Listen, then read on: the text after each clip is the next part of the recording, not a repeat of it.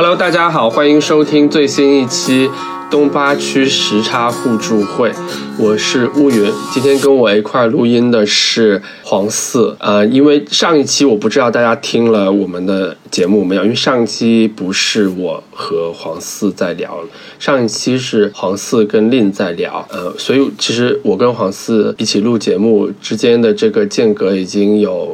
不止一个月的时间了，但即使过了那么长的时间呢，我们还是在通过对远程录音的方式跟大家聊这一次的话题。春节后，现在已经到了秋天，我们依然没有见面。这是一个多好的的故事啊！那那我们要说一下，我们都去干嘛了？为什么一个半月就失联？挑重点说吧。好，我先说，我我我其实就只想分享一个。对，就是我过去一个半月失联，呃，因为在忙一个参与到一个比较大的项目里面，就是我现在工作的这个品牌和。呃，First 青年电影展有一个深度的合作，嗯，那基于这个深度合作，就我们有线上的传播，我们用我们的产品拍摄了手机电影，然后其次就是我们有很多的线下的活动和真实的这些喜欢创作、喜欢看电影的呃观众也好，和青年创作者也好，有很多的沟通，所以它是一个。有时间长度，而且有信息密度的一件事情。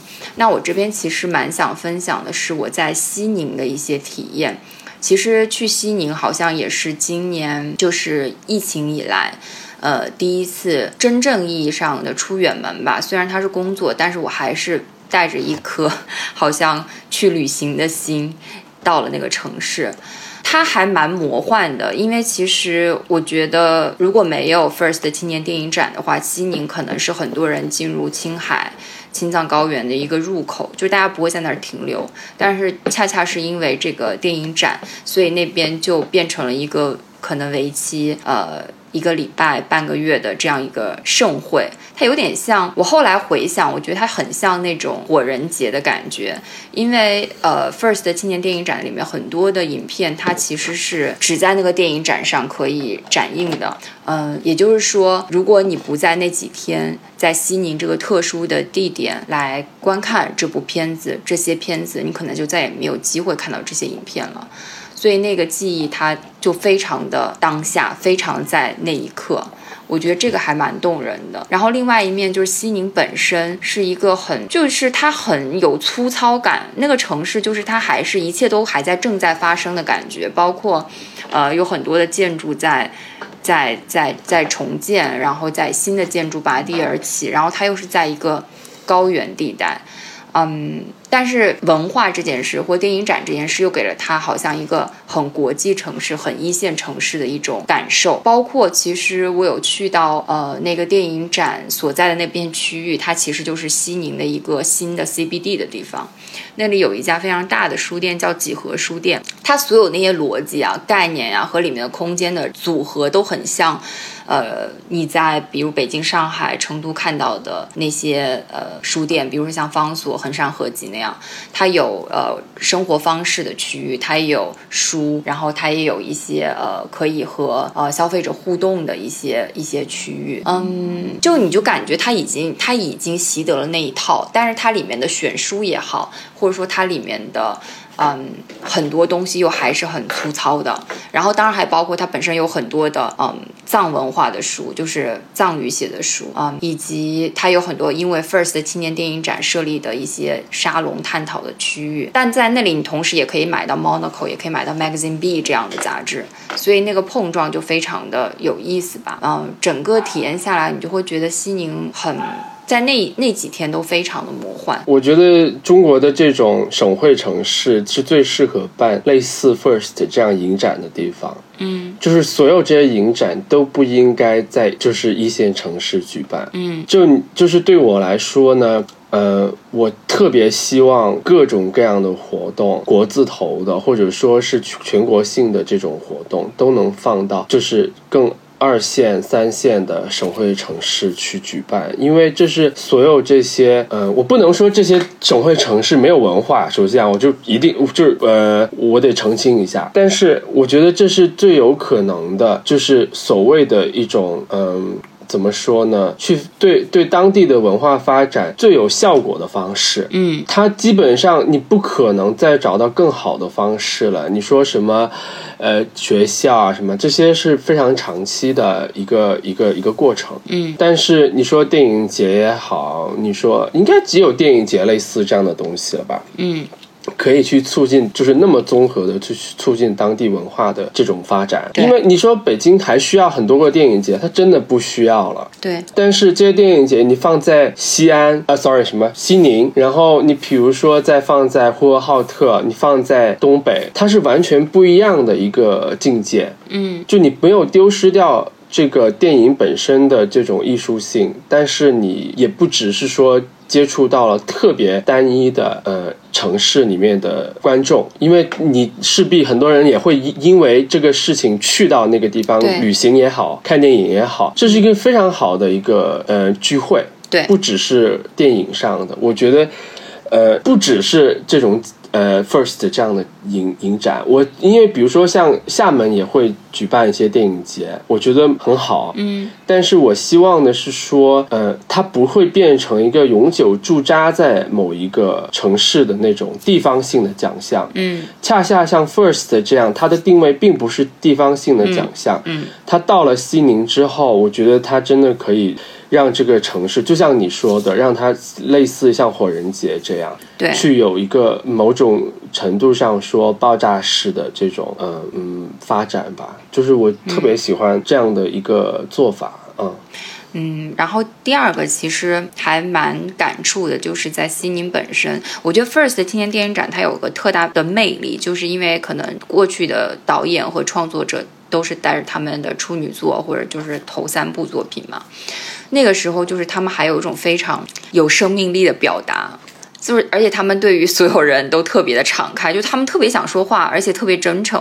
然后在那个场子里面，西宁那几天的西宁，你碰到的所有的创作者或或者喜欢去看电影的年轻人，还有 First 本身的志愿者，每个人都非常的真诚。我觉得那种沟通还蛮动人的。它也是因为这个电影展所带来的东西。我觉得是因为大家没有没有包袱吧。对对对，没错，就是大家都是都是带着第一部作品嘛，所以就是那种表达欲和表达里面的那种生猛的感觉就特别的真实。挺好的，好吧，那聊一下你吧，就是我知道也是我的是没有什么好聊的。你失联的那几天也是出去旅行了呢。我在我在上个月的时候，我就因为第真的就是今年首一次首次离开北京去，就是应该说就是旅行吧。就不不是说带着旅行的心情，就是去旅行了。就先从云南开始，然后到了海南。本来还想去别的地方，但是但是因为北京确实有工作，嗯嗯，所以我就去旅行了。不只是这个，我觉得嗯，旅行真的太好了，但回来之后我写不出稿子，因为我想把这两段行程写出来，但我这几天一直压力非常大的在写这个稿啊。好吧没了，我这这就是我的生活，sorry。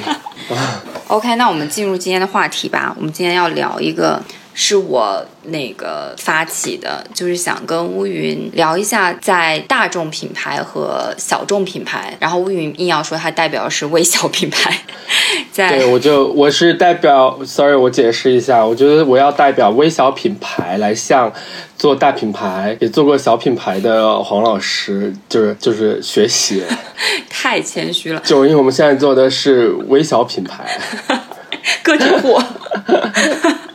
嗯，一直是个体户啊，就是我们要聊一下在我主不就是个体户嘛，呃，这几就是这两类吧，就是其实，在品牌文化和品牌传播上，其实是有很大的区别的。就是我们想聊一下这件事情。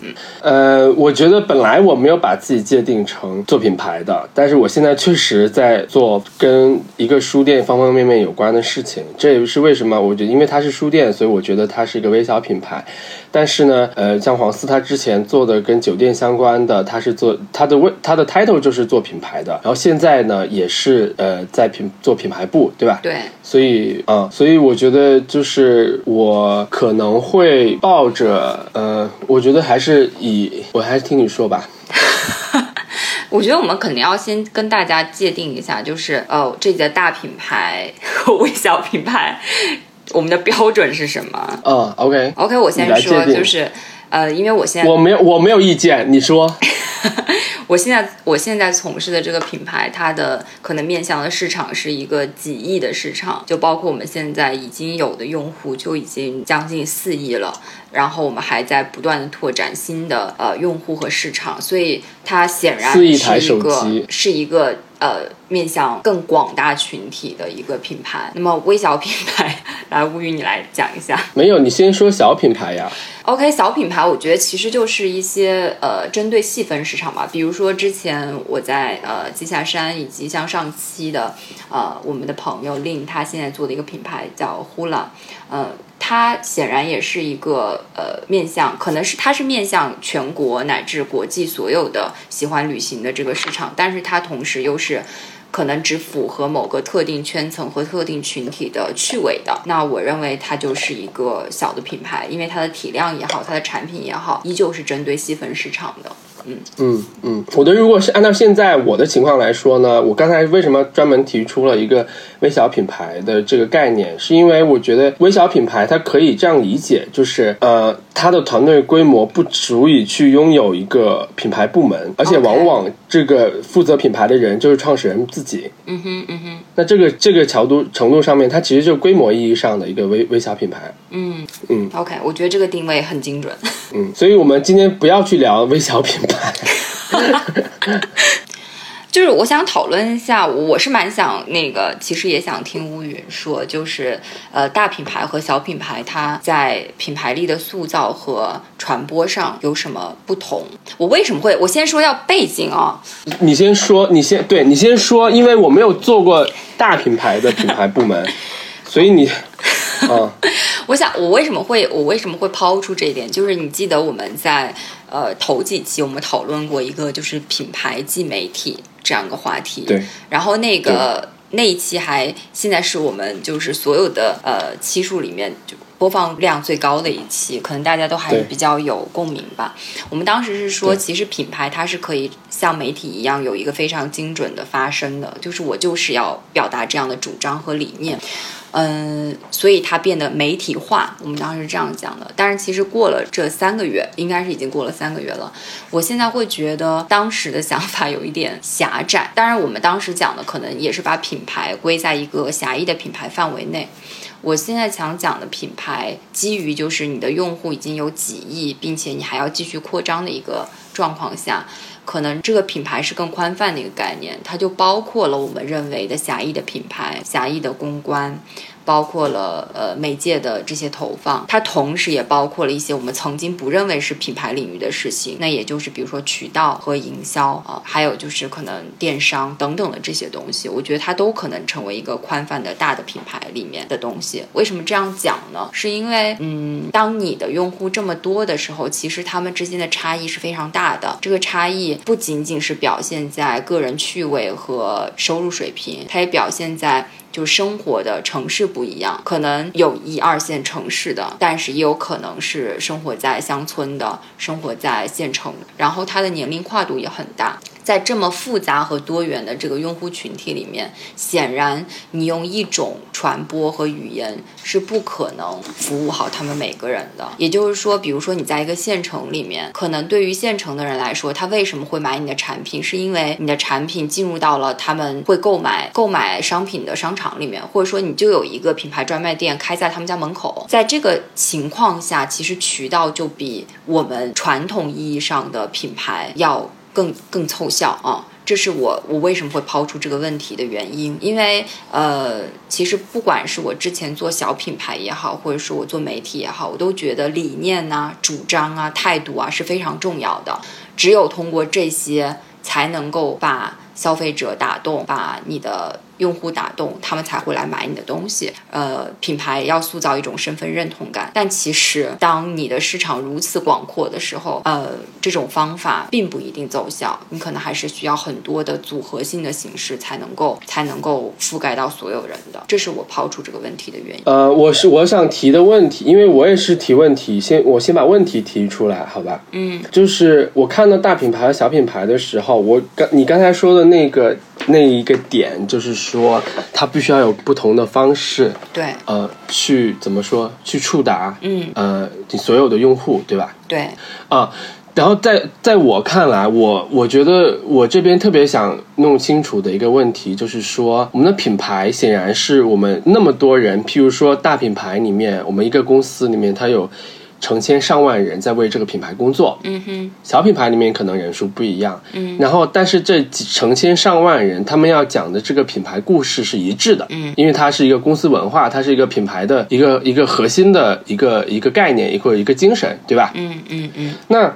我想说的是说，同一个品牌，也许它是一个产品，嗯，是否有一些品牌，它在不同的圈层、不同的阶层，它讲的故事是不一样的。就是我觉得显然是有，但我我的我我想问的问题是说，品牌故事是不是会发生变化？就是它为了不同的人群，它不再说同一个故事了。嗯，那如果是不一样的，是否就它其实某种程度上就被拆分成了各个很非常多的小品牌？嗯就是因为我为什么会这样想呢？是因为我在想很多的地方，就比如说我喜欢的那些品牌，它在我们他在北京，他在上海，他讲的一些东西，我们是能够 get 到的。嗯，但是当他放到更加偏远的地区，说实话，就是确实会存在这样的地区，但他的这个产品又可以有生命力到它不止可以在一线城市去。去销售，它还可以到呃特别特别偏远的地方去做这个销售的时候，那这个品牌是不是有效的？就我跟你说这个呃故事，对你来说可能你就是 you you don't give a 脏话，对吧？就是那这种情况下，是不是他就要开始去针对这个地方去做讲另外一个故事？我觉得是的。其实最明最显著的就是不同的产品线嘛，不同的产品系列嘛，对吧？当一个就是 title 特别大的一个企业或集团，它下面肯定就像你说的，它又拆分成了不同的产品系列。那这个不同产品系列可能回应的就是你刚刚说的不同的小的品牌啊、可能一二线城市它更想卖价值更高的、价格更高的，需要用我们传统意义的品牌去产生溢价的这个产品。那么呃小城市或者说收入水平呃稍微低一些的地方，它会卖一个性价比主打性价比为主的一个品牌。那么产品的变化。呃，定价的策略的不同，当然也就影响了它用什么样的语言去跟那个市场的群体去沟通嘛。对吧？那那你说，比如说，我觉得，我觉得宝洁就是个很有意思的例子。宝洁这个公司，它下面有那么多的产品，嗯，对于我们来讲，可能我们会看到很多宝洁好的广告、好的态度，比如像多芬这种产品。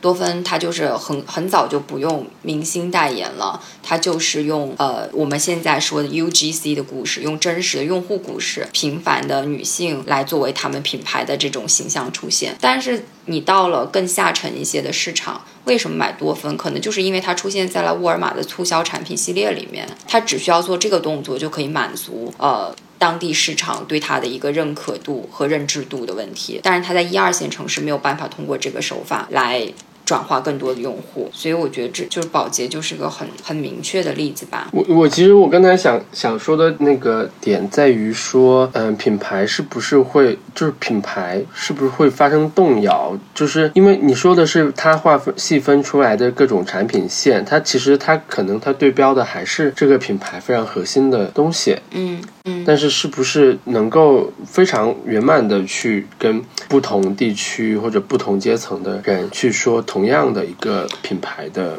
我觉得你这个问题也是我的很大的困惑。现在为什么这样讲呢？嗯就是我们会比如说，就像我刚刚讲的，我们好像心里面设定了一个一一件事情，就是说，OK OK，我们用呃，比如说更多促销的手段或渠道的手段去跟呃下沉一些市场的人沟通，我们用。就打个比方讲，我现在从事这个品牌，我们希望用与 First 青年电影展这样的行为去呃去打动，比如说超一线或一线那种对文化价值很有呃认同感的群体，提升他们对我们品牌的好感度。但是其实你在一个大的，因为我们就是像你说的，我们是一个很大的集团嘛，我们其实里面有各个部门去推广这个品牌，所以它不可能做一个特别小而美的事情，因为它它就是有这么多部门。有这么多资源，他要去做一件事情，然后所以即便是他在做一些我们认为应该是小而美的精准传播的时候，它依旧会把它扩大成一个很大体量的事情。呃，因为。比如说，当我们做小品牌的时候，我们经常就会说，哦，我们不用做广告啊，我们我们我们就是通过呃用户故事，通过这种小而美的东西，通过传播我们本身的理念，我们本身就是内容，来影响媒体对我们进行报道，影响 KOL，让他们给我们做呃传播，然后通过 KOL 再往下沉，就是我们从来不做一个大规模的投放类型的广告类型的品牌传播行为。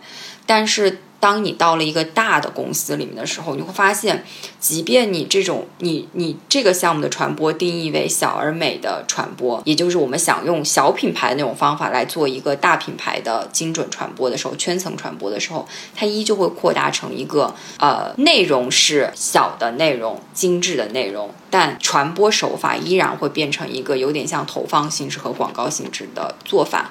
那么这样会。出现一个很，就是我觉得会出现一个很有趣的一个现象，就是你真正想要影响那帮人，当他看到一个这么铺开的像媒介投放一般的，呃的的规模的宣传之后，他就会又把你做的这种认为内容导向的品牌传播划分为广告传播，你就又不能影响他们了，就其实是一个很矛盾的。我觉得其实真的就是。嗯，也许这两种传播它是一个很难去，或至少我还没有想到一个特别好的方法是做很好融合的，就是它有一一定的矛盾性在。我觉得这是否取决于这个品牌的这个品牌，它是要讲给什么样的人听？有什么意思呢？就是不，它有的品牌它是要讲给呃消费者听的，嗯，有的它是要讲给品牌自己听的，嗯嗯，就是有的品牌是希望就一些这种呃呃。一些活动，或者说，当然我不是说你们或者谁，我是说我是对我来说，很多的东西它其实是并并非是让希望让这一次活动能够用通过这次活动去展现自己的品牌，嗯，而恰恰是说他希望用这个活动来丰富自己，嗯，我觉得这是这是我我觉得未必是说呃我需要通过一个市场活动我来把这个。东西传播出去，而是有时候我们办一样一件活动，本身就是为了丰富我们自己的 credit。我觉得你说的这个点也是对的。呃，就是我，因为我本身是可能是当我需要，我本身我是需要去，比如说一个品牌部，他需要去搭建自己品牌的时候。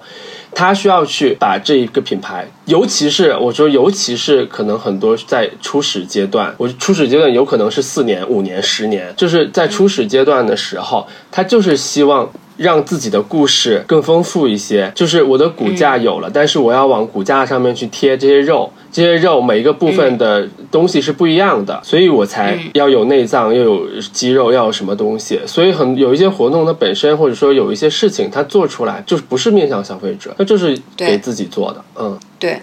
当然，我觉得好的可能做法就是它又帮你。呃，解决了或者回答了一些消费者的问题，解决了一些你在市场上，我就先就是解决了你的一些沟通问题，同时它又能够呃反哺到你本身，因为其实尤其是像我们这次的合作嘛，就是其实创作者使用了我们的产品之后，他给我们带来的很多反馈，最终是可以反哺到呃产品研发的。然后同时像你说的，也许呃因为之前我们的品牌并没有做过像与呃这样的。电影展合作的项目没有，我没有说你们啊。I know，就是我想说的，就是说你刚才说的，你本身要丰富品牌已有的这个，你不管说品牌已有的资产也好，丰富品牌本身的一个故事，因为就跟一个人的成长一样嘛，就是你就是要经历这些丰富了，你可能最后才会有一个厚积薄发。对我刚才说的是目标目目那个目的导向是什么样子的？我刚今天下午的时候，我说我稿子写不出来的时候，然后我另外一个朋友跟我说分享了一句话，他说他说写作不是因为有了。想法写作是为了产生想法，对我我很同意。嗯，在互哎，我不想说互联网时代，但是好像它又是个最精准的说法，就是它确实也是这个时代在传播里面的一个很好很有意思的地方，就是。呃，以前我们可能觉得媒体也好，或者说品牌也好，它更像单向输出嘛，就是我就是表达我的理念和态度，然后呃，用户也好，媒呃就是消费者也好，take 这个东西。但现在其实就像用户本身自己的阐释，以及他产出的内容，可能又会丰富到这个品牌本身的这个文化和叙述里面去，然后它又变成了品牌自己的一些东西了。嗯，我觉得你们的工作。我觉得你们的工作，我觉得你们的工作好有挑战哦。但我挑战不是说遇到了很多困难，而是说挑战就意味着说。呃，有很多事情你不需要去做重复的事情，我觉得就嗯，somehow 还是挺让人呃开心的。对，嗯，我觉得它蛮拓展我对于就是传播呀和品牌本身的一些思考的，就是一些 learning。就比如说我刚才讲到的那些，好像品牌的这个维度你要把它扩大，嗯，然后你在不同的，就比如说品牌在最中最中间。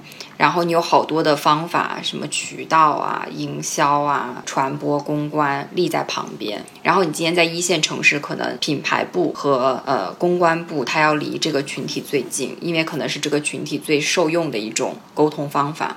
然后明天你换到一个，比如说小县城的市场，然后渠道就变成了一颗最需要贴近核心群体的棋子，就是你会觉得这个权重的不一样，以及你在每一个传播语境里面，你分配到每个角色权重的不一样，这件事情的还蛮有意思的，而且它挺考验一个人的思考能力的。嗯，那我们要怎么聊小品牌呢？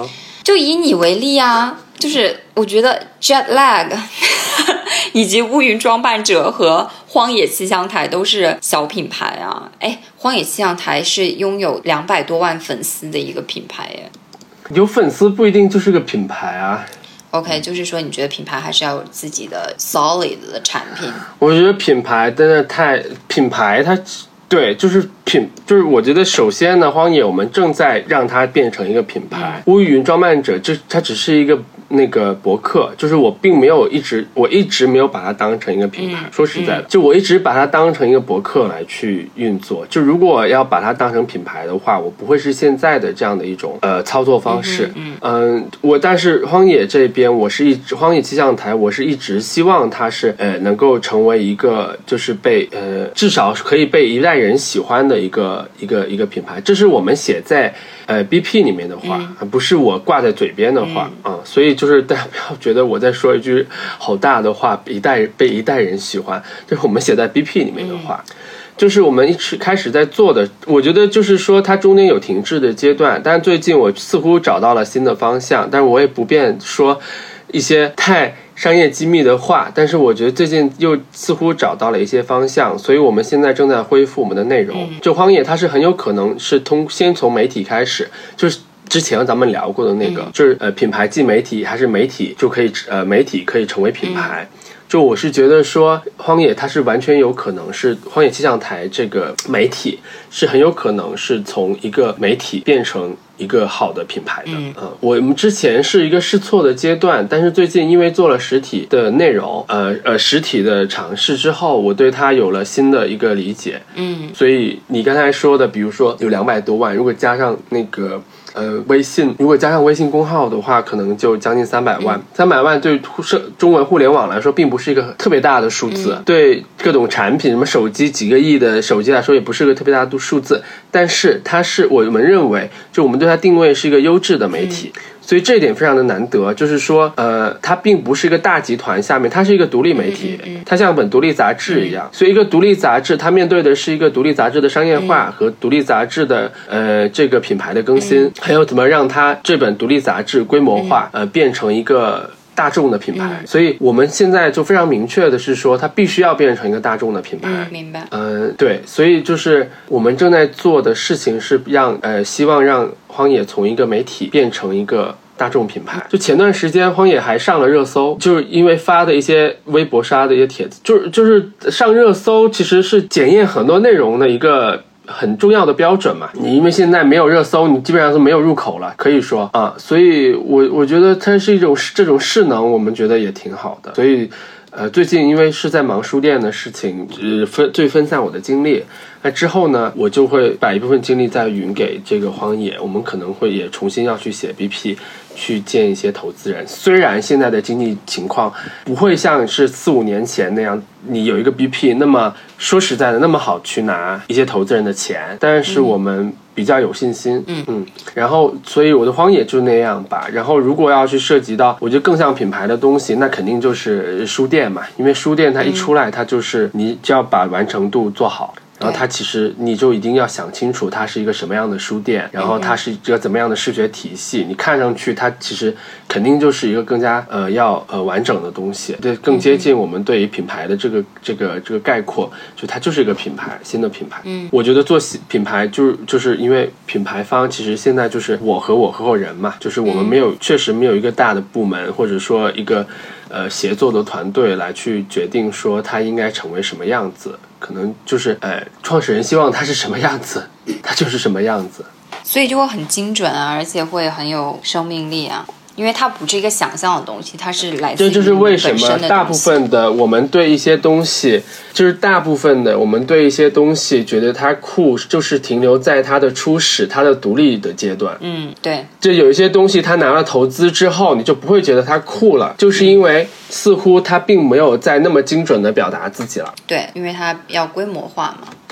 对，但是这个没有办法呀，就是我觉得你衡量一个品牌是否成功。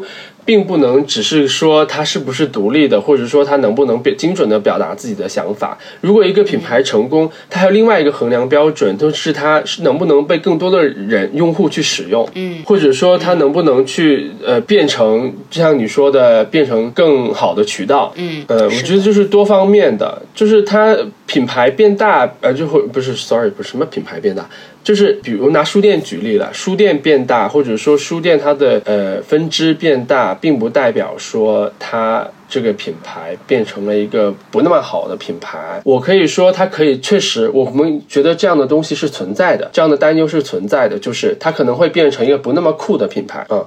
我是记得很多的，因比如说像上海有一些独立咖啡，刚开始做的时候是很大家是很喜欢的，就是。嗯，喝咖啡的人啊，然后行业内的人啊，都很喜欢他刚开始的样子。然后他拿了投资之后，就突然之间开了很多的店，那大家好像就觉得这个品牌没有那么酷了。就是这个市场其实还是挺苛刻的，就是你又想希望他。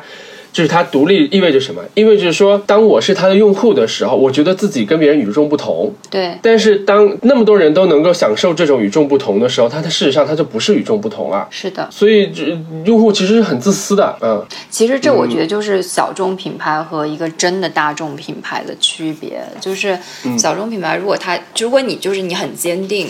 你自己首先你要做个相对精准的表达，就是你你就是我相信做小众品牌的人，他心里就是 ego 都很大嘛，就是他就是有非常想要跟这个世界沟通的，想要表达的东西，所以他他寻求这种精准性。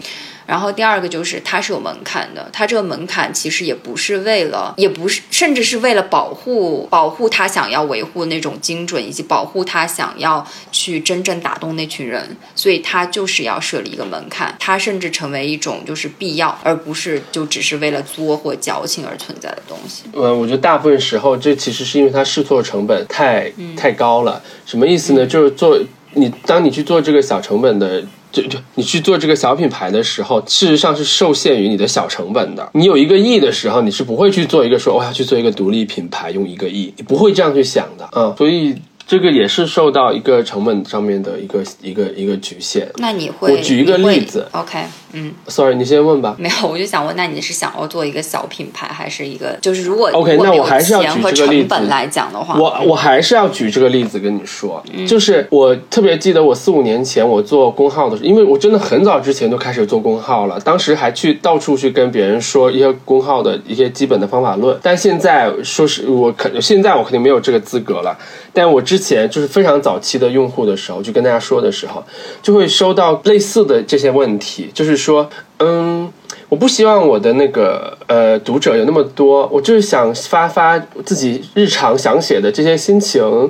呃，有十几个就是懂我的用户就好了。我说你放屁吧你，你就你就你撒谎，那你你就别分享就好了。所有的这种要要要要去做有这个分享的人，他不会只希望自己的，因为既然你已经进入这个分享的这个这个这个怎么说呢？这个这个这个目的应该不是目的吧？因为你已经开始希望去分享了，你绝对不可能觉得说啊。我希望这个分享能看到这个东西的人是少数，因为你分享出来，你本来的意图就是为了更多的人看见嘛。嗯，那你干嘛要发到互联网上呢？嗯，因为我觉得做这个独立品，我不是说独立品牌怎么样，我没有去揣测别人的这个动机。我想说的是说，呃，做独立书店也好，独立品牌也好，如果有好的机会，我真的是希望这些品牌能够被更多的人去使用到，或者说呃接触到，而不是说我永远在一个呃十平米的地方去做一种特别。自得其乐，或者刚才我们最开始我们没有录进去的，说能够自洽的这种呃呃境地里面，其实不是的。我觉得好的就是说，我们当我们说独立品牌的时候，为什么我们是独立品牌？它我觉得还是跟这个成本是有很大很大的关系的。嗯哼，这个我倒是同意的，因为其实一旦规模化的话，你对于所有的链条上系统化和结构能力就要求，然后他就你说的太对了，就是并不是说有的人他真。我不是说所有人，但至少我自己的了解来看来看，就是包括我们自己，就是我们说我是一个独立品牌，但是当我想规模化的时候。也许有钱我都未必能做到，因为，嗯，就像你说的，我要去做链条，我要去做所有整体的品控，这些东西它并不是单单通过钱就能够解决的。嗯哼，你没有办法去复制，你复制它，其实这种东西，你除了这个呃预算上面你要去付出这个预算之外，还要付出更多的东西，所以不是那么明确。所以第一，我觉得一方面是成本的限制，第二是能力的限制，基本上我觉得就是这两个限制。当然，第三个就是你本。身你这个模式是不是适合呃被规模化？就是你在写在你的基因里面了。对，是的。嗯，如果市场本身就不需要那么多你的想做的这个东西，那你你有你有钱或者你有这个能力去做这个规模化也没用。嗯哼。所以就这三个，我觉得基本上就是三个呃限制。那我们要不要聊一下今天的最后一个议题？你好，你你聊聊啊。就是什么是创意这件事情，也是我最近。一直很大的困惑的地方啊，因为我觉得，呃，这个还是一个大家认知的不同。我觉得，也许在一定程度上，大部分人对创意的理解还是一种，啊，噱头呀，啊，会引起更多人的传播呀，等等的。就是他把创意还是局限在一个非常狭义的范围里面嘛。所以，我不知道你怎么来看待创意这件事情。呃，你刚才说到那个噱头啊什么的，我觉得其实我。可能五年前我们不会这样想，但现在如果你要说噱头也是创意的一部分的话，我可能不能否否认。嗯就是因为现在这个时代，我觉得真的就是，也许创意就是为了做噱头。也许你认同吗？就我觉得，我不认同啊！我不，因为我我对创意，我对创意，我有我有自己的那个定义啊。请大声说出来。就是哎，我刚才怎么说来着？我说的是，我说的是可执行的新想法。对，我呃不是，我说的是，sorry，我说的是呃，能够给人带来启发并且可执行的新想法。但你是怎么理解的呢？我觉得首先就是我对于这个时代是不是还能产生产生原创性的东西这件事就打一个问号，因为好像就是很多东西都已经被你说的原创是有百分之多少是原创？我觉得原创就像。苹果定义了智能手机的样子一样，这叫原创；或者说爱因斯坦做出了相对论，这叫原创。你说的是创意还是原创啊？我觉得很多人会把这两个词混淆。混淆。对，所以我要先讲说，我觉得在这个就原创性和创意不是我们要讨论的，我觉得是有严格的区别的。然后以及我觉得在这个时代产生真正的原创性很难很难界定，因为就是我觉得它就是一个互相促进的一个过程。就像我们刚才讲到的，可能品牌的成长也是用户和品牌本身在互动的一个过程，慢慢形成的一个东西。就是，所以我觉得就很难界定。那么创意本身，我觉得你刚才讲的可执行的一个新想法很对嘛？就是我们都认同，就是如果一个东西仅局限在点子这个层面，那我们就不要谈了，它就是个人脑海里面的。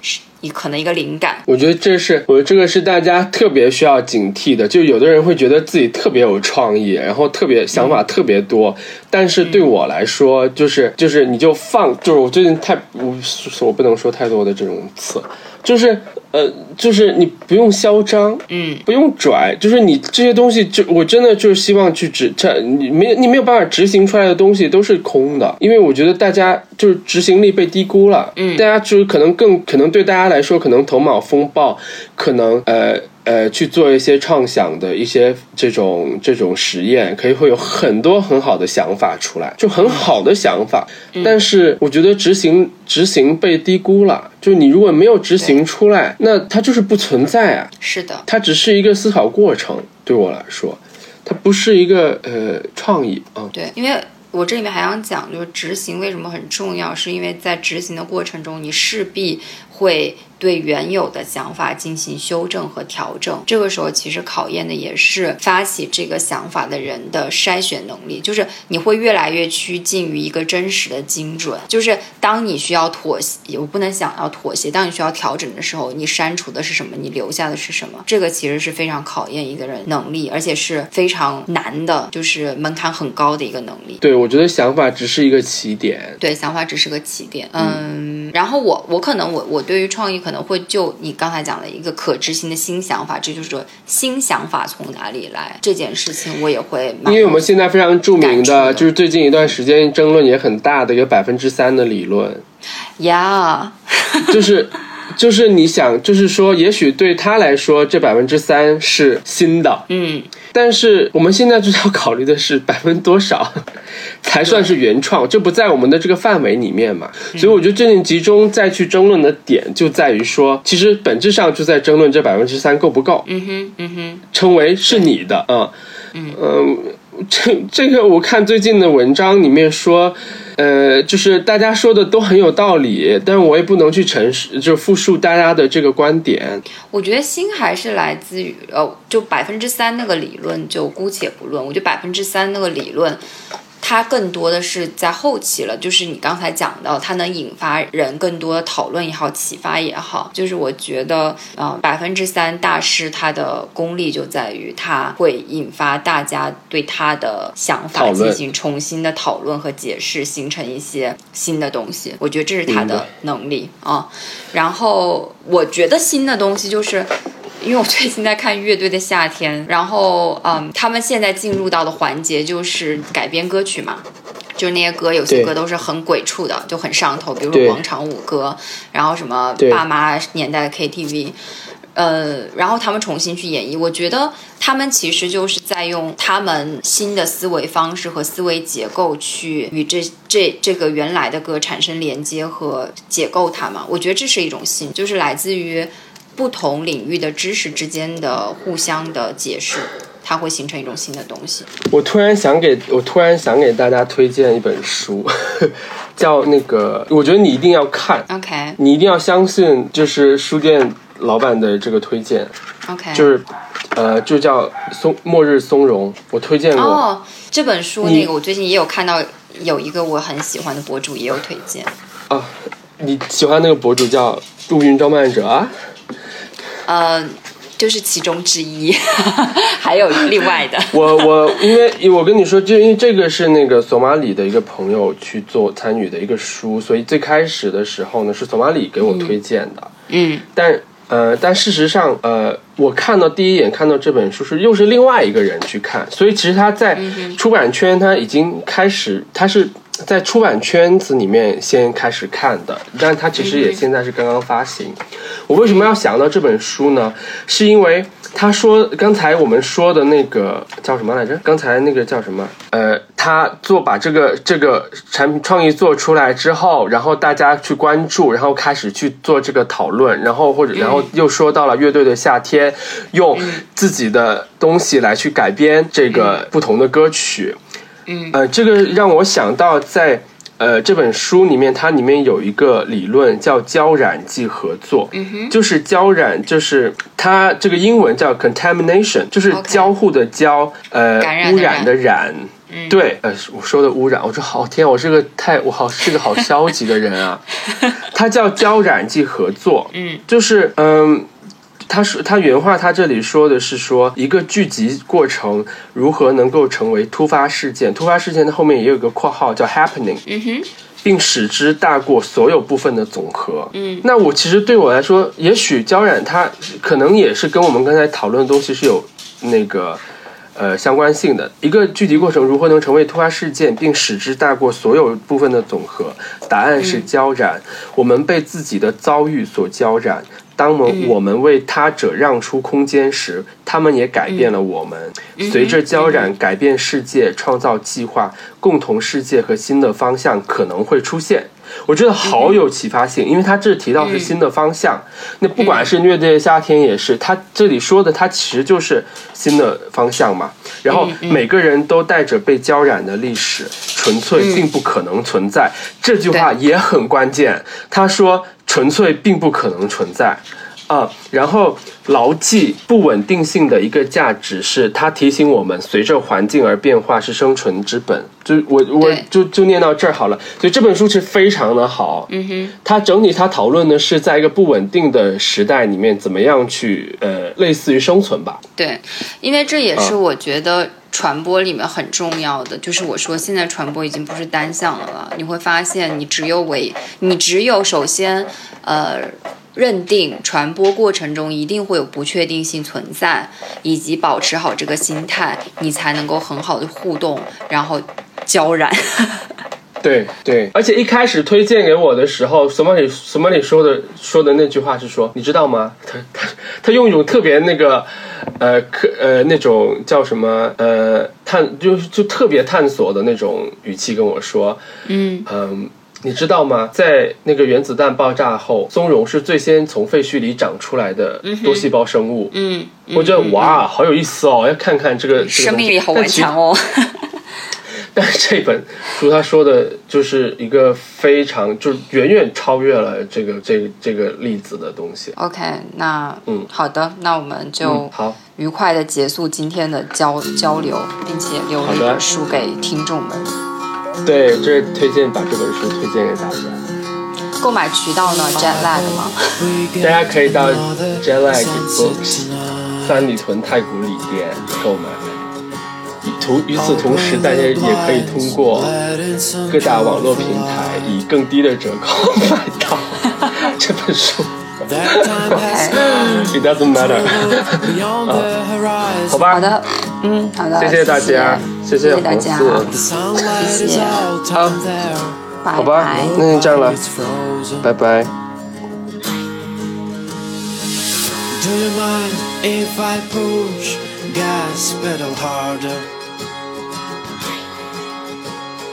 I want to see how the sun going back in time.